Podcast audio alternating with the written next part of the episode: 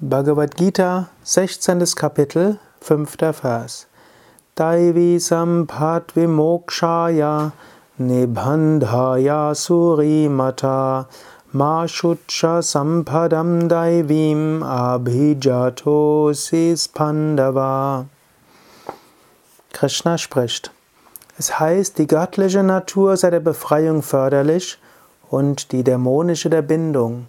Sorge dich nicht, o Arjuna, du wurdest mit göttlichen Begabungen geboren.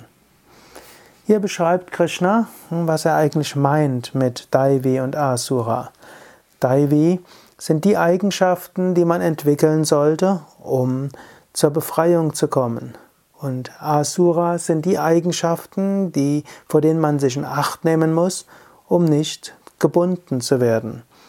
Krishna gibt hier eine positive Affirmation dem Arjuna. Du wurdest mit göttlichen Eigenschaften geboren.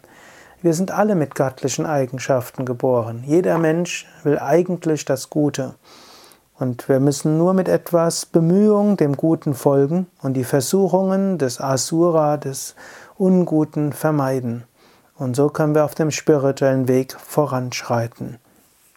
Nimm dir daher vor, dass du die lichtvollen Eigenschaften kultivieren willst und die Asura-Verführungen nicht folgen willst. So kannst du die göttlichen Eigenschaften immer stärker werden lassen und die Asura-Eigenschaften schwächer. Bleibe aber demütig.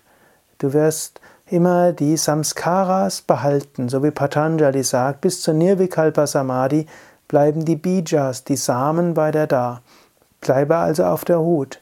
Es ist immer wieder möglich, dass du über die eine oder andere negative Eigenschaft wieder in die Bindung hineinkommst und wieder in dies materielle, feste und leidhafte hineinrutschst. Manchmal ohne es zu merken. Es ist gar nicht mal so selten, dass ein Aspirant, ohne es zu merken, hm, irgendwo in etwas Ungutes hineingerät. Sei wachsam und bete Letztlich ist Gebet das, was dir hilft, spirituell immer weiter zu wachsen.